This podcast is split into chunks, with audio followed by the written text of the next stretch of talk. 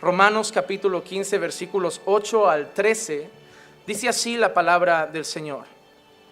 Pues os digo que Cristo se hizo servidor de la circuncisión para demostrar la verdad de Dios, para confirmar las promesas dadas a los padres y para que los gentiles glorifiquen a Dios por su misericordia, como está escrito. Por tanto, te confesaré entre los gentiles y a tu nombre cantaré. Y vuelve a decir, regocijaos gentiles con su pueblo. Y de nuevo, alabad al Señor todos los gentiles y alábenle todos los pueblos. Y a su vez Isaías dice, retoñará la raíz de Isaí el que se levanta a regir los gentiles. Los gentiles pondrán en él su esperanza. Y el Dios de la esperanza os llene de todo gozo y paz en el creer para que abundéis en esperanza por el poder del Espíritu Santo. Amén. Ese es el pasaje que vamos a estar meditando en este día. Vamos a, a, repartir el texto en tres partes. La primera que vamos a estar exponiendo son los versículos 8 y 9. Versículos 8 y 9, vuelvo a leerlos y empezamos a desglosar el sermón de este día. Dice así, 8 y 9. Pues os digo que Cristo se hizo servidor de la circuncisión para demostrar la verdad de Dios, para confirmar las promesas dadas a los padres y para que los gentiles glorifiquen a Dios por su misericordia. Pablo está apuntando a Jesús. Nos está hablando hace poco de llevar las cargas de los hermanos. Y de golpe el sermón de Pablo da un giro de 180 grados y en vez de estar mirando a la iglesia, de golpe pone los ojos de la iglesia en Cristo. Y empieza a definir quién es Jesús. Y empieza a decir lo que el Padre ha hecho en Jesús. Y empieza a explicar lo que el Padre ha hecho a través de Jesús. Y cada palabra que Pablo dice aquí es importante entenderla. Porque hablan de la historia y del plan de salvación que Dios ha tenido eternamente. Así que mira lo que empieza a decir en el versículo 8. Os digo que Cristo se hizo servidor. Os digo que Cristo se hizo servidor. Y si hay algo que debemos tener claro es que una de las cosas más importantes que Jesús mostró en su papel en esta tierra, en su tiempo en esta tierra, fue su corazón de siervo. Jesús siendo rey vino a servir. Vino a mostrar ejemplo a nosotros. Y el mayor ejemplo que nos deja es el ejemplo de humildad. El ejemplo de despojarse a sí mismo, el ejemplo de negarse a sí mismo y siendo rey y señor, haciéndose siervo y siervo de todos. Siervo de todos. Él tenía el derecho a mandar, él tenía el derecho a regir, él tenía el derecho a dar las órdenes, él tenía derecho a extender el pie y ser lavado, pero él sirvió, pero él sirvió. Muchas personas en la iglesia moderna buscan al Señor para ser grandes. Muchas personas en la iglesia moderna buscan al Señor para ser eh, poderosos. Muchas personas de la iglesia de hoy enseñan a un Jesús que te va a dar grandeza, que te va a dar autoridad y poder. Y sí, en cierta parte, como iglesia tenemos autoridad, tú no, la iglesia que es algo que la gente tiene que empezar a entender. Jesús no ha dado autoridad a personas sueltas por el mundo. Jesús ha dado autoridad a su iglesia. Tú solo no tienes autoridad, la iglesia del Señor tiene autoridad.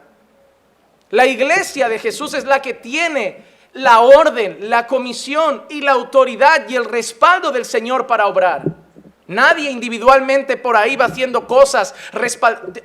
Dios no respalda llaneros solitarios. Dios respalda a su iglesia. Dios respalda a su pueblo. No es que tú no tengas autoridad y la iglesia tenga autoridad. Es que tú tienes autoridad porque tú eres parte de la iglesia. La autoridad está en la iglesia. Como hablábamos el otro día, Jesús no tiene ojitos derechos. En ese pongo más autoridad que en ese. No, la autoridad está en la iglesia. Dios usa la iglesia, Dios trabaja a través de, la iglesia, Dios hace milagros a través de su iglesia, Dios sana a través de su iglesia, Dios muestra su gloria y su poder a través de su iglesia. Sí tenemos cierta autoridad dada por Dios, pero no autoridad para mandar, no autoridad para ser dictadores, no autoridad para regir con, con vara de hierro, no autoridad para gobernar este mundo a la fuerza, autoridad para servir autoridad para servir. Es como la autoridad que Dios otorga a sus ministros, como la autoridad que Dios dio a los apóstoles y como la autoridad que Dios da a los pastores. La autoridad que Dios delega en los pastores de las iglesias locales no es para mandar, es para servir. Es para guiar, es para cuidar, es para acompañar, no para dominar, no para mandar en las vidas de las personas. Toda la autoridad que Dios da es una autoridad que lleva al servicio, no lleva a la dictadura. Y el ejemplo lo tenemos en Él. Él era rey. Nadie tenía más autoridad que Jesús. ¿Recuerdan las palabras de Jesús? Toda potestad me es dada. E, e, en otras palabras, tengo toda la autoridad en el cielo y en la tierra. Jesús paró la tormenta calmó el mar que estaba agitado, estaba demostrándole a todo el mundo que él gobernaba no solo en el mundo, sino que en, los fenómenos meteorológicos, gobernaba sobre el mar, gobierna sobre el mar, gobierna sobre la creación, gobierna sobre los cielos, gobierna sobre la tierra. Y si Jesús silba al infierno, el infierno se agacha. Ese es Él. Él es rey, Él es Señor, Él es soberano. Él tiene toda la autoridad, pero esa autoridad no le, no le fue dada para mandar. La usó para servir. Y es lo primero que Pablo empieza a decir. Os digo que Cristo se hizo servidor. Os digo que Cristo se hizo servidor. Y la Biblia lo respalda. Mira, Isaías 42.1. He aquí mi siervo Isaías, el profeta mesiánico, el profeta que más habla de Jesús, que más habla del Mesías, describa a ese Mesías como un siervo. Dice, he aquí mi siervo, a quien yo sostengo, mi escogido, en quien mi alma se complace. He puesto mi espíritu sobre él y él traerá justicia a las naciones. Pero lo llama, he aquí mi, mi siervo. Mateo 20, 28, mira lo que dice, así como el Hijo del Hombre no vino para ser servido, sino para servir y para dar su vida en rescate por muchos. Y hoy la iglesia te dice que Dios va a poner a la gente a tus pies. Hoy en la iglesia le gustan esos salmos que dice, el Señor pondrá a los enemigos por estrado de tus pies. En Brasil había una cantante muy famosa que cantó una canción que se hizo un boom de fama, que decía, quien te vio en la prueba y no te ayudó, cuando te vea bendecido se va a arrepentir. Esas son las canciones evangélicas de hoy. Lo que el diablo te quite, Dios te lo dará multiplicado. Nos llaman a codiciar, nos llaman a querer mañana tener a la gente a los pies y encima decir, ves, soy el escogido de Dios, soy el ungido. A mí no me toques, de mí no se habla, si te metes conmigo te metes con Él. Esa es la iglesia moderna. A Jesús lo, criticaban, le llamaban hijo de Belcebú, echas fuera demonios en el nombre de, de, de Belcebú y él callado. Si Jesús, pudiendo responder a todos, estuvo callado, ¿quién somos nosotros para responder? Cuando uno sabe quién es delante de Dios, no da oídos a los que los demás dicen. Y él sabía, él vino a ser servido, no.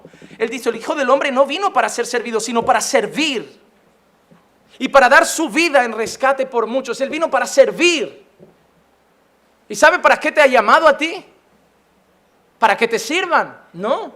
¿Crees que Él te ha llamado para que tú seas un gobernador? No. ¿Para que seas el líder político de la nación? No. Él te ha llamado para que sirvas y para que tú también des tu vida por muchos. ¿Qué estás haciendo por la gente? ¿Qué estás haciendo por tus hermanos? ¿Qué estás haciendo por los que no conocen al Señor?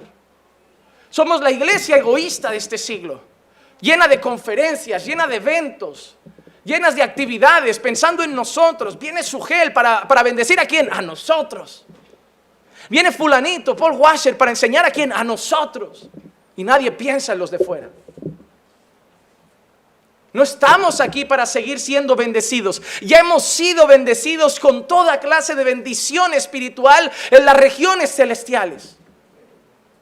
Pero los de fuera necesitan conocer. Los de fuera necesitan escuchar. Y no va, ¿y sabes qué? Los testigos de Jehová están yendo. Los musulmanes están yendo. Las feministas están yendo con sus discursos. Todo el mundo está yendo. Pero nosotros no. Nosotros no. Y las iglesias que van encima de las malas. Nos jactamos de conocer la verdad. Nos jactamos de tener la sana doctrina. Pero si no hay servicio en tu vida, esa doctrina no ha valido, hermano. Sana doctrina, vida sana. Sana doctrina tiene que impactar nuestro corazón para que lo que Él hizo lo hagamos nosotros. Nosotros no estamos aquí para escuchar solamente las palabras de Jesús, estamos para imitar a Jesús. El que dice que me conoce tiene que andar como yo andé.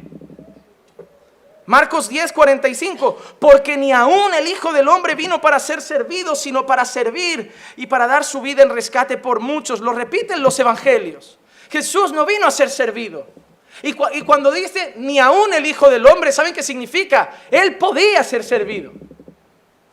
Él podía ser mimado, él podía ser atendido como un rey. Y ni aún él lo hizo.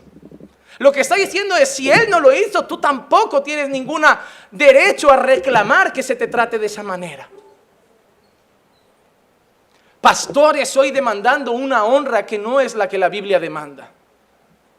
Demandando un trato que ni los presidentes del gobierno, iglesias con dos jets privados, con mansiones, Iglesias que tienen comprados barrios enteros, que se enriquecen y nada hacen por el bien de la sociedad.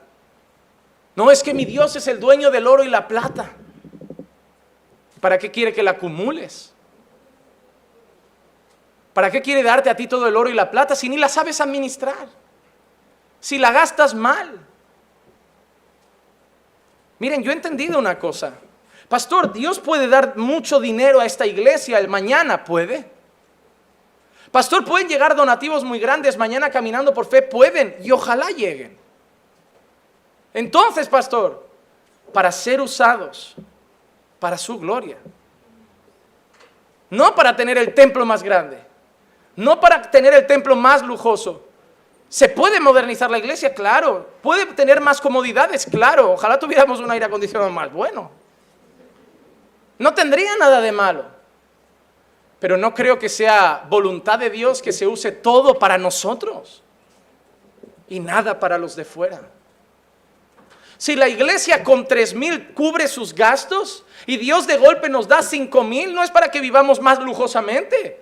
Es para que esos dos mil que no necesitábamos y que seguimos sin necesitar, los podamos invertir en un misionero, en alguien que tiene hambre, en una obra social, en abrir un orfanato, en ayudar a los drogadictos, no en enriquecerme.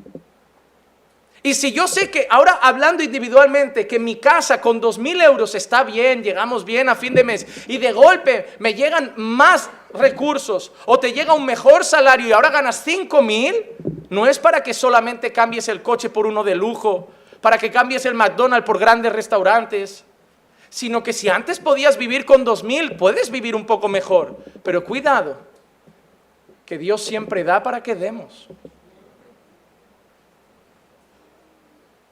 Si ahora, si podías vivir con dos mil, vale, mira, vive con tres mil, sube un poco tu nivel de vida, no tiene nada de malo. Pero no seas tan codicioso de ahora subir tu nivel de vida a cinco mil. ¿Por qué no coges esos dos mil y haces buenas obras? Yo siempre he entendido una cosa. La bendición de Dios nunca es del cielo para mí y aquí se queda. Yo he entendido que Dios bendice a su pueblo para que su pueblo bendiga a otros. Yo lo he entendido en Abraham. Abraham, yo te bendeciré y tú serás una bendición. Yo te bendeciré y en ti serán benditas todas las naciones. Y yo creo que eso mismo es lo que Dios hace hoy con nosotros. Darnos para que demos, no, no darnos para que acumulemos. No hay mayor mal que el amor al dinero. Jesús vino para ser servido. No, Jesús vino para servir. Y Jesús quiere que nosotros hagamos lo mismo. Cuando Él lavó los pies de sus discípulos, dijo, y lo que yo he hecho, ahora hacedlo vosotros. ahora hacedlo vosotros. Hoy Dios nos está diciendo a través de su palabra, yo vine a servir, ahora hazlo tú. Que no pase otra semana que solo estés pendiente de tu casa. Que no pase otra semana que solo estés pendiente de tu familia. Que no pase otra, otra semana que solo estés pendiente de tus asuntos y no hagas nada por los asuntos de otros. Yo te he puesto para servir.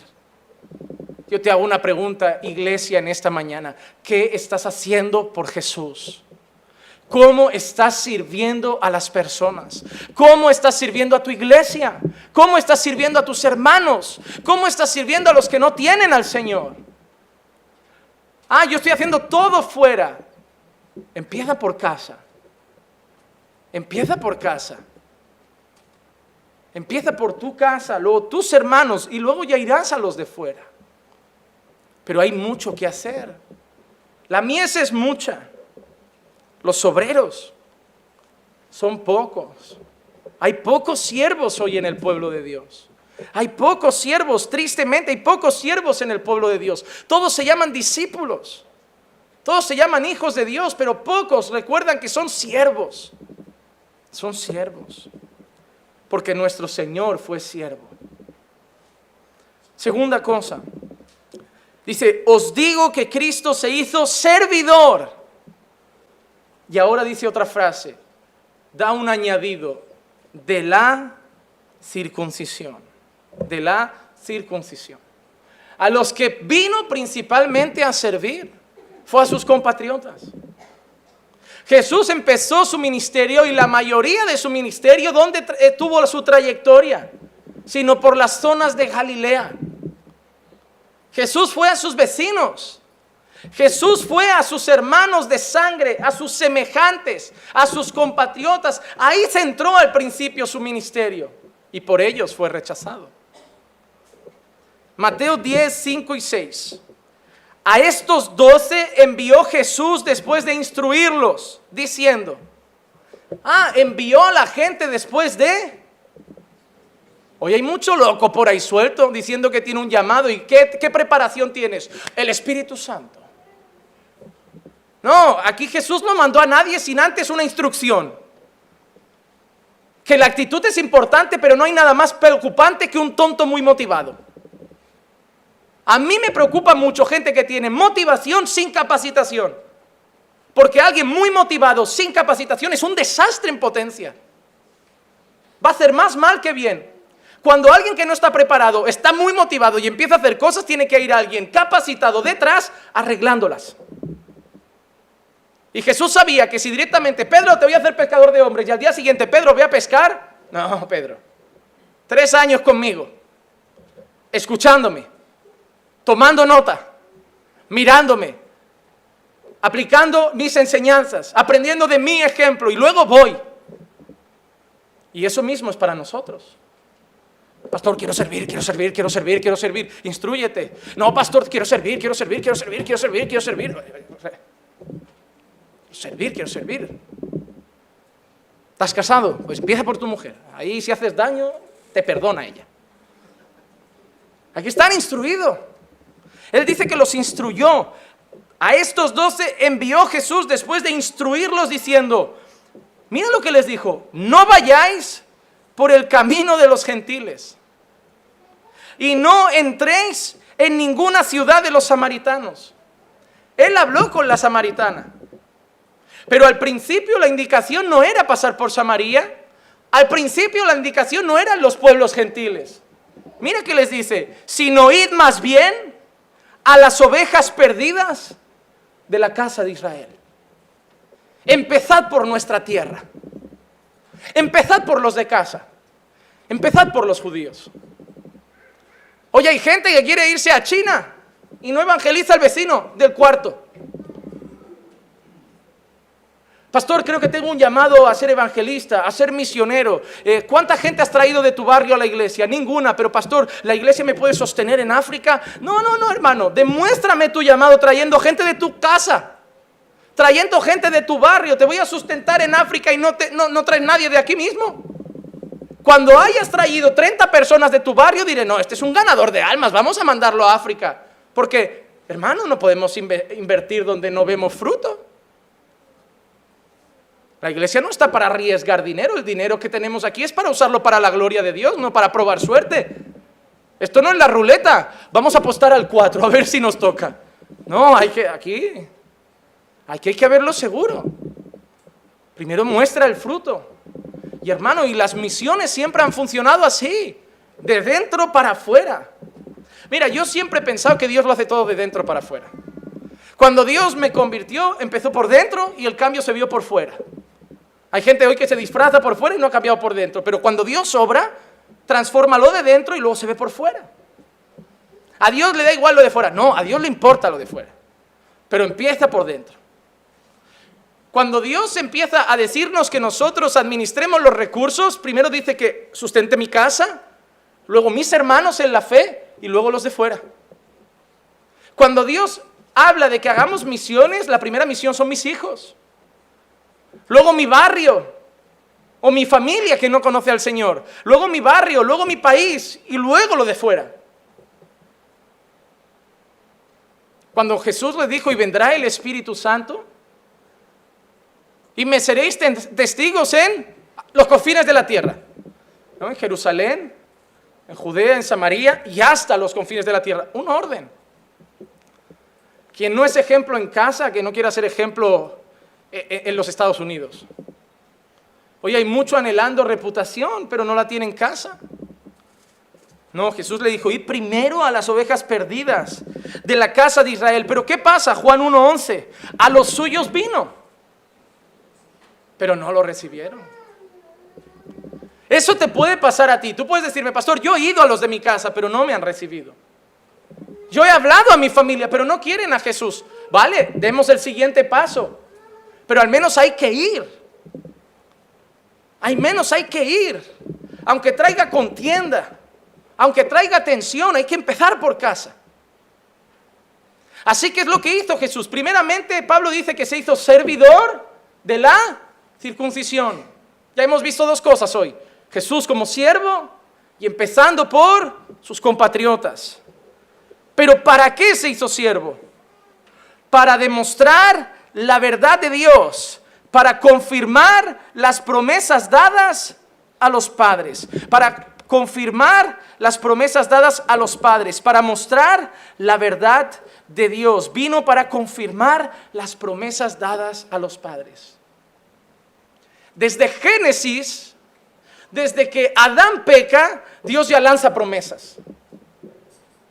Adán, has pecado, os voy a echar vas a comer del el sudor de tu frente, va, tu mujer va a dar a luz con muchos dolores, va a pasar esto, esto y esto, pero también quiero decirte que pondré enemistad entre tú y ese bicho.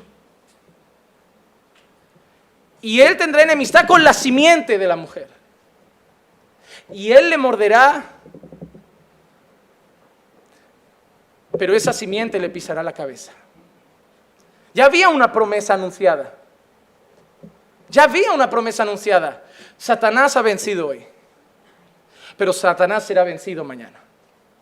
Yo voy a mandar a alguien de la simiente de esa mujer que va a derrotar a esa serpiente, que va a pisar su cabeza, que la va a matar de una vez y para siempre. Desde Génesis hay promesas. Génesis 12, 1, 3. Porque Pablo dice las promesas dadas a vuestros padres. Y cuando Pablo habla de vuestros padres, el primer padre que viene a la cabeza, ¿quién es? Abraham. Si a ti te dicen el padre en la fe, lo primero que te viene a la cabeza es Abraham. Génesis 12, 1 al 3 leemos. Y el Señor dijo a Abraham, vete de tu tierra, de entre tus parientes y de la casa de tu padre, a la tierra que yo te mostraré.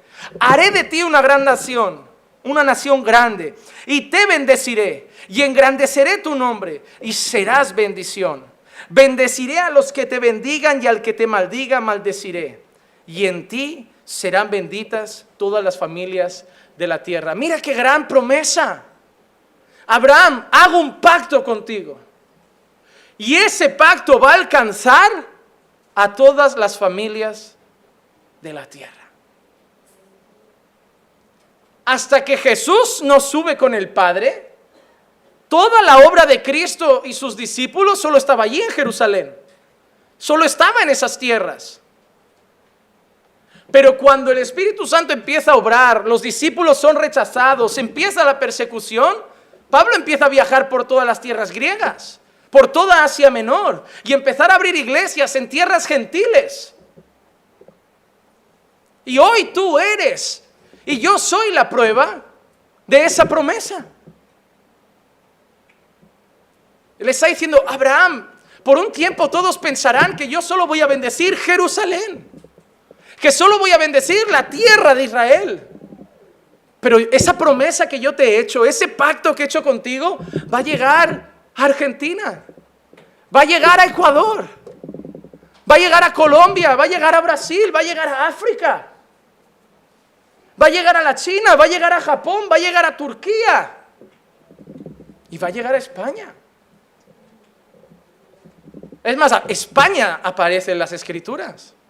Semana que viene, el pasaje que vamos a presentar, España aparece en las escrituras. Pablo presenta su deseo de pasar por España. Pablo por fin había entendido que el jamón no era pecado y dice, hay que pasar por España. Jabugo del bueno.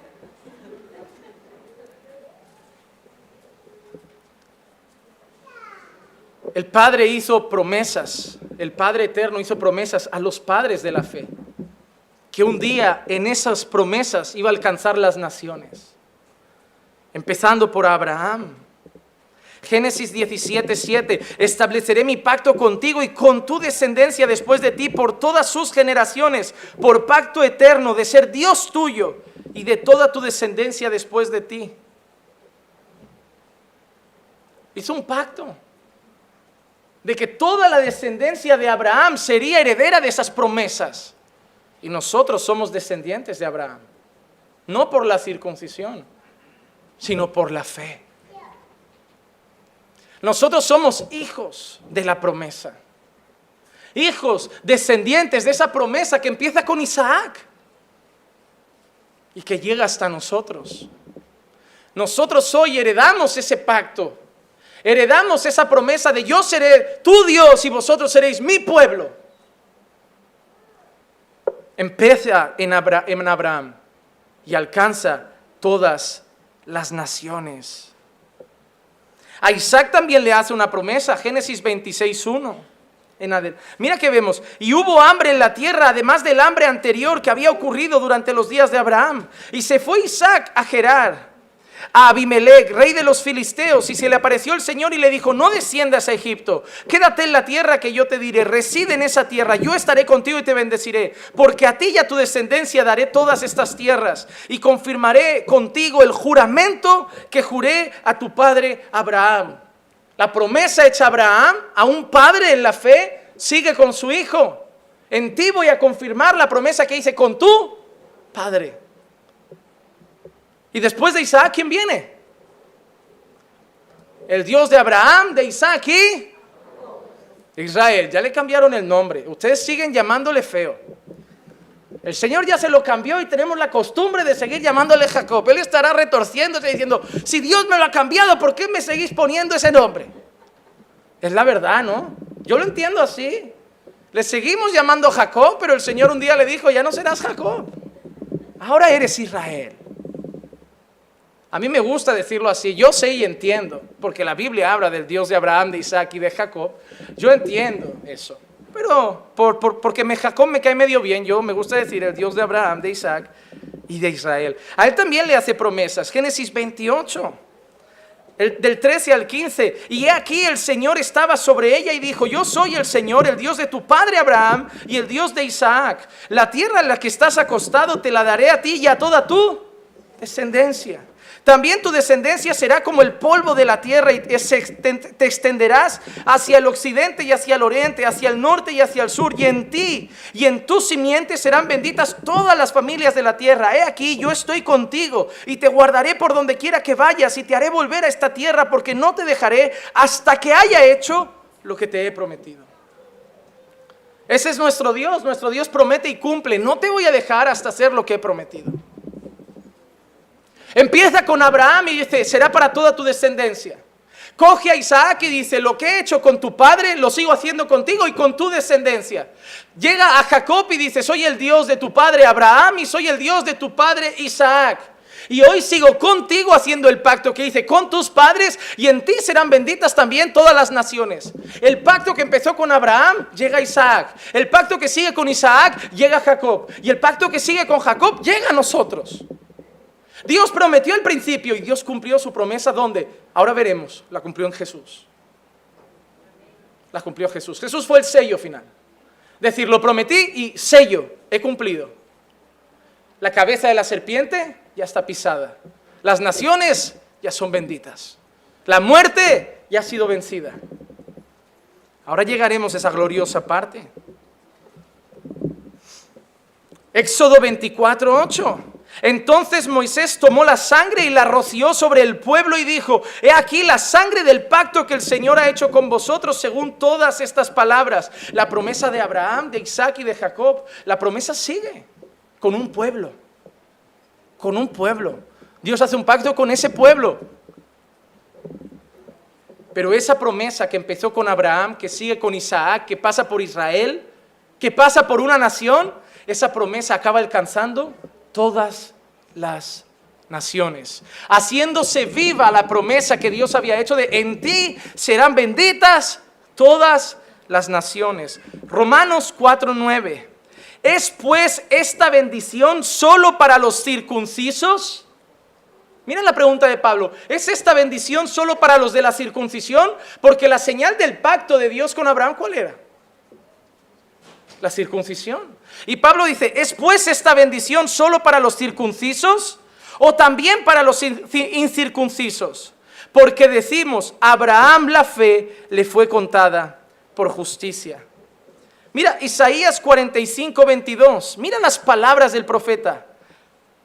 Volveos a mí, sed salvos todos los términos de la tierra. Volveos a mí, sed salvos todos los términos de la tierra, porque yo soy Dios y no hay ningún otro. Isaías 52, 10. El Señor ha desnudado su santo brazo a la vista de todas las naciones. Y todos los confines de la tierra verán la salvación de nuestro, de nuestro Dios. Entonces, una promesa que empieza con una circuncisión que marca el pacto y el sello de ese pacto con Dios y Abraham, sigue con Isaac, llega a Israel, a Jacob, pasa por un pueblo, pero hay una promesa de que llega a todas las naciones. Y Jesús acaba siendo la manifestación de esa salvación, ya no dada a los que se circuncidan, sino dada a los que creen. Pastor, ¿qué hay que hacer para ser heredero de esa promesa? ¿Qué hay que hacer para ser parte de ese pacto? ¿Qué hay que hacer para ser parte de ese pueblo al que Dios dice, yo seré vuestro Dios y vosotros seréis mi pueblo? ¿Qué hay que hacer? Creer. Creer. No hay que usar un, gorrito judío, no hay que usar un, candelabro judío, no hay que usar la bandera judía, no hay que circuncidarse, no hay, hay que creer. Somos herederos de las promesas por medio de la fe. Porque Abraham creyó y le fue contado por justicia. Y nosotros ahora creemos y también nos es contado por justicia. Romanos 3:30, el propio Pablo dice, porque en verdad Dios es uno el cual justificará en virtud de la fe, no de la circuncisión, de la fe, a los circuncisos y por medio de la fe a los incircuncisos. Ya no hay que circuncidarse. Ahora hay que creer. Ahora hay que creer. Si yo voy a un judío que está circuncidado por tradición familiar, porque su religión era la judía y ha sido circuncidado como, como mandaba la ley. Y yo le presento a Jesucristo y yo le hablo del Señor y Él lo reniega. La circuncisión no le hace heredero del pacto. La circuncisión no le hace pueblo de Dios. La circuncisión no le hace hijo de Abraham, descendiente de Abraham. Ese judío tiene que creer en Jesucristo. Claro que si él cree tampoco hay que coserle el prepucio otra vez. Porque ni la circuncisión vale, ni la, incircuncisión vale. Lo que vale es la fe. Es la fe. Y por eso la gente no soporta el verdadero evangelio, porque es un llamado a creer. Arrepiéntete y cree. Y la gente, ya, pero lo ponéis muy fácil, solo creer. La fe que salva es una fe que transforma. Es una fe que cambia. Es una fe que te lleva a obedecer. Es una fe que te lleva a la santidad. Nosotros no podemos decirle a la gente hay que vivir así para salvarse porque es mentira. Es añadir obras a la fe. Pero te digo, cree. Y si has creído, vas a vivir así. Y si has creído, te vas a santificar. Tus obras no te salvan. Es la evidencia de que has creído. Tú puedes decir que tienes fe, pero si no hay obras, tu fe es muerta. No me digas que has creído. Déjame verlo. Como alguien dijo una vez, yo quiero ver tu fe. Ya estoy cansado de gente que dice, amo al Señor. Ya estoy cansado de gente que dice, creo en Jesucristo. Ya estoy cansado de gente que canta a Jesucristo, que ora a Jesucristo, que dice que cree en Jesucristo. Déjame ver tu fe. Quiero ver tu fe. Estoy cansado de oír, de canciones, de oraciones. Quiero ver fe. La fe sin obras es muerta. No basta con decir creo. Se tiene que ver que creo. Se tiene que notar que creo. Pero ahora es para los de la fe. En virtud de la fe. Romanos 4:12. Y padre de la circuncisión para aquellos que no solamente son de la circuncisión, sino también siguen en los pasos de la fe que tenía nuestro padre Abraham cuando era incircunciso. Abraham tenía fe cuando era incircunciso. Así que ya hemos visto la primera parte. Jesús se hizo siervo, empezando por los de la circuncisión, para dar testimonio de las promesas que Dios había hecho a los padres. ¿Se entendió? Amén. Ok, segunda parte, versículos 9 al 12. Como está escrito, por tanto, te confesaré entre los gentiles y a tu nombre cantaré. Y vuelve a decir, regocijaos gentiles con su pueblo. Y de nuevo dice, alabad al Señor todos los gentiles y alábenle todos los pueblos. Y a su vez Isaías dice, retoñará la raíz de Isaí, el que se levanta a regir a los gentiles. A los gentiles pondrán en él, los gentiles pondrán en él su esperanza. Pablo de golpe empieza a citar el qué? El Antiguo Testamento. ¿Por qué? Porque mucha gente veía a Pablo como alguien que traía un mensaje nuevo. Por eso muchos odiaban a Pablo. No, Pablo está cambiando las cosas. Pablo quiere poner al pueblo contra Dios. Pablo quiere cambiar las cosas que Dios ha hecho eternamente. Dios habló con los profetas y Pablo está cambiándolo todo. Y Pablo de golpe para reforzar su mensaje cita a los profetas. Como diciendo, no, no, no, yo no traigo nada nuevo. Yo estoy explicando lo que Dios siempre ha dicho. Dios no trae un mensaje nuevo.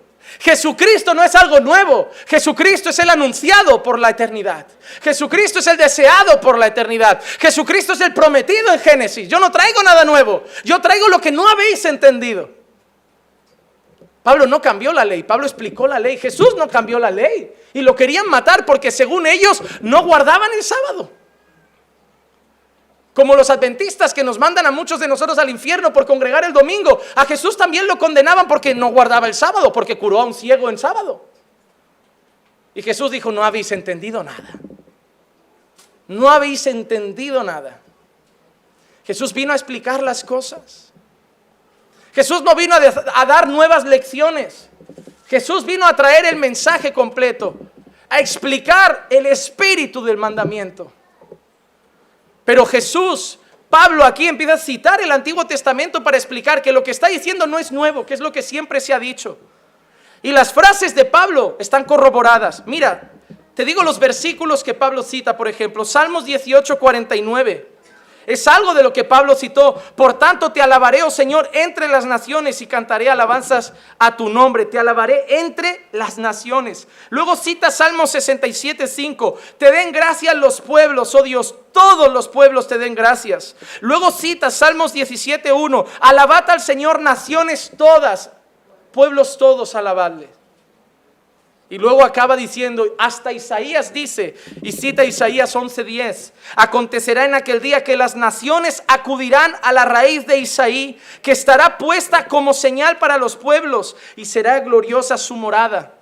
Pablo está citando el Antiguo Testamento diciéndole al pueblo judío concretamente, estas promesas no eran solo para Jerusalén, estas promesas no eran solo para Israel, estas promesas eran para todas las naciones. Y Dios lo dijo desde el principio, voy a hacer algo y lo haré de tal manera que no me quedaré solo con vosotros, que llegaré allá y seré Dios de todo aquel que crea. Y Cristo llega a la tierra, se hace hombre siendo Dios, totalmente Dios y totalmente hombre para manifestar esas promesas y decir, yo he llegado, la promesa se ha cumplido. Mateo 13, 16 y 17, pero dichosos vuestros ojos porque ven y vuestros oídos porque oyen. ¿El qué vemos Jesús? ¿El qué oímos Jesús? Porque en verdad os digo que muchos profetas, y justos desearon ver lo que vosotros veis y no lo vieron, y oír lo que oís y no lo oyeron. ¿Qué profetas? Por ejemplo, Isaías. Será un siervo, será despreciado. Él lo anunció, pero no lo vio. Y Jesús está diciendo, sois dichosos, sois bienaventurados, estáis viendo lo que Isaías anunció hecho carne. Él dijo que vendría de una virgen y he venido. Él dijo que entraría en un pollino y he entrado. Él dijo que me despreciarían y me están despreciando. Todo lo que ha sido anunciado lo estáis viendo en mí. Lo estáis viendo a mí. Ellos lo dijeron y yo he venido a mostrarlo ya.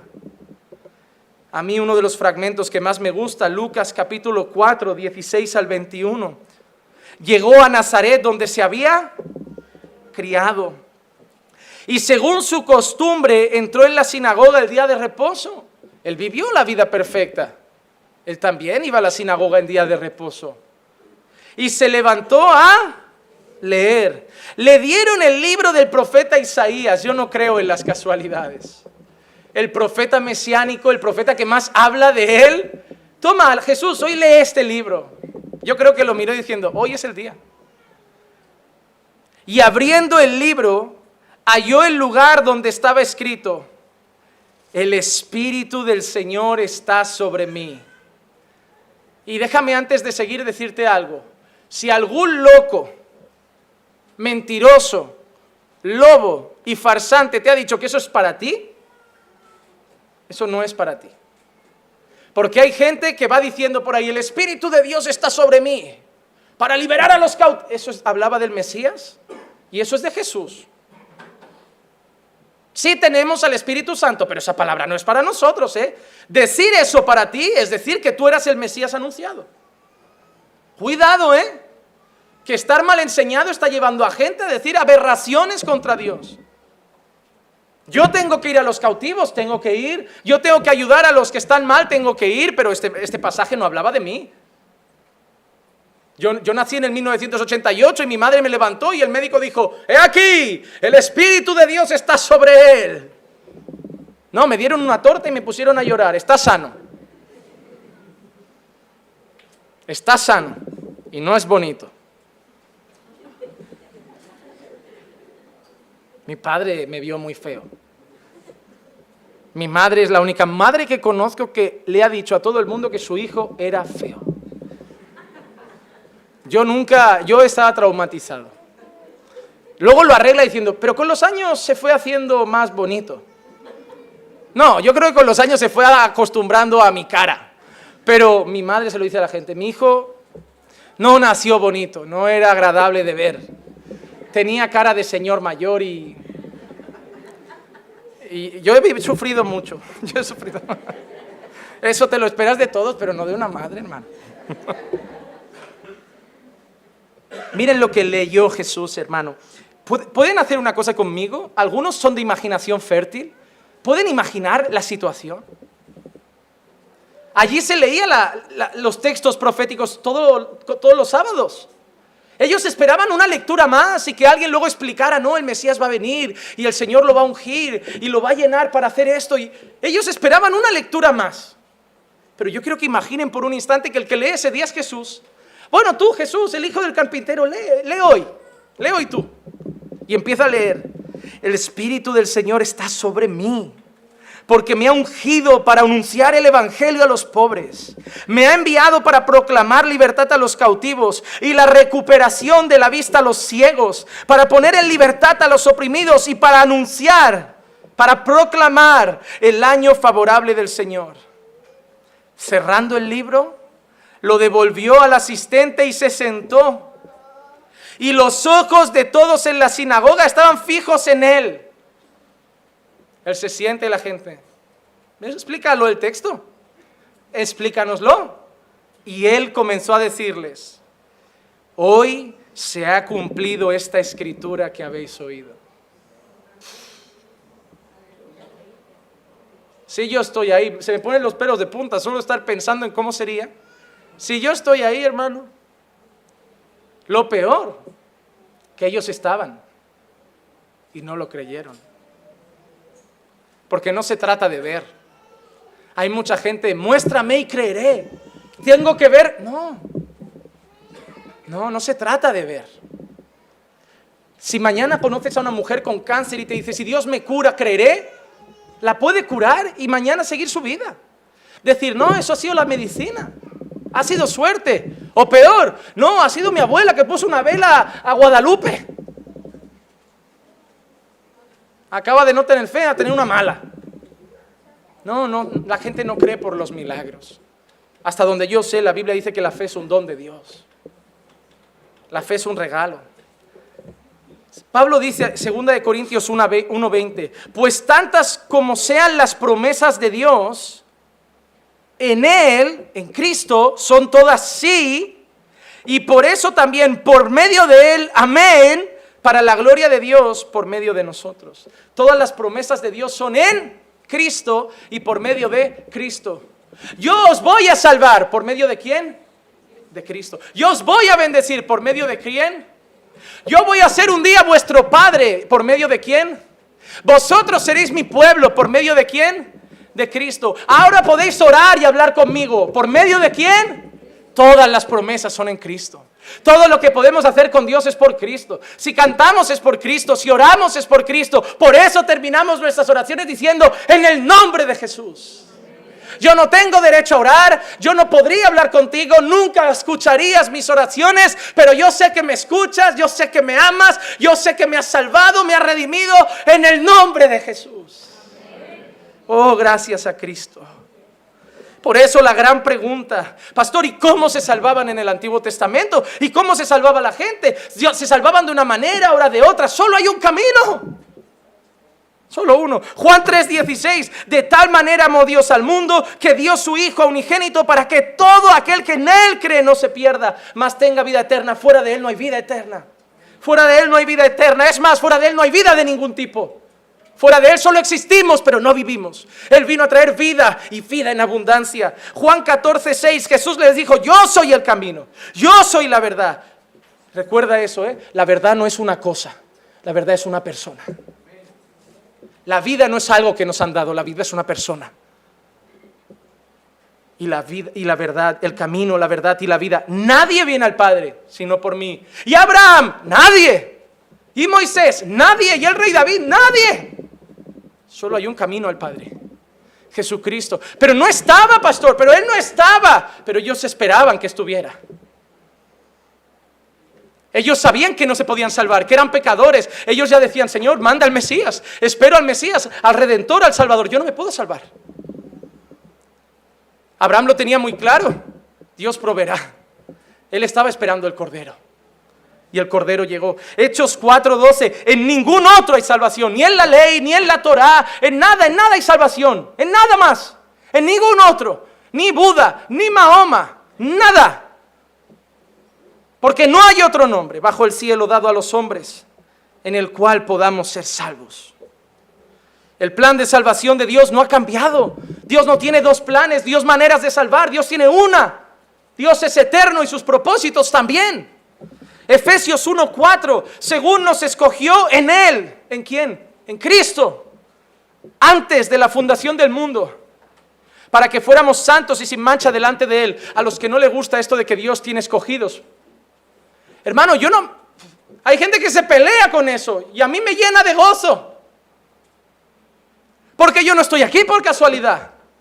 Uy, qué suerte que un día Clicia apareció y me habló del Señor. No, no fue casualidad. No fue suerte. No fue coincidencia. No fue arte de magia. Yo quiero pensar que Jesús, Dios, movió a mi mujer hasta de Brasil. La sacó de su casa atravesó un continente por las cosas que pasaron en su vida, quiso a lo mejor salir de su casa y la trajo hasta allá y Él la puso en mi camino y nadie pensaría que un día me miraría. El pelo por aquí, flaquito, era flaco, pero tanto que era feo.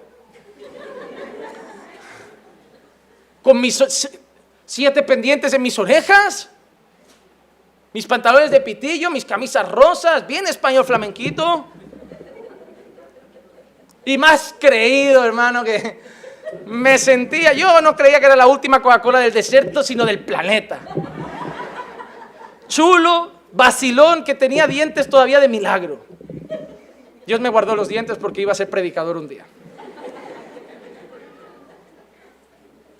¿Cómo me mira? ¿Casualidad? No. no. Noviazgo no fue fácil enemigos en contra, nadie quería prácticamente que casi parecía que nadie quería que nos casáramos. Pero yo conocí al Señor así. Y yo recuerdo estar en la iglesia y, y ver la gente orar y cantar y yo allí porque era la condición para seguir con ella.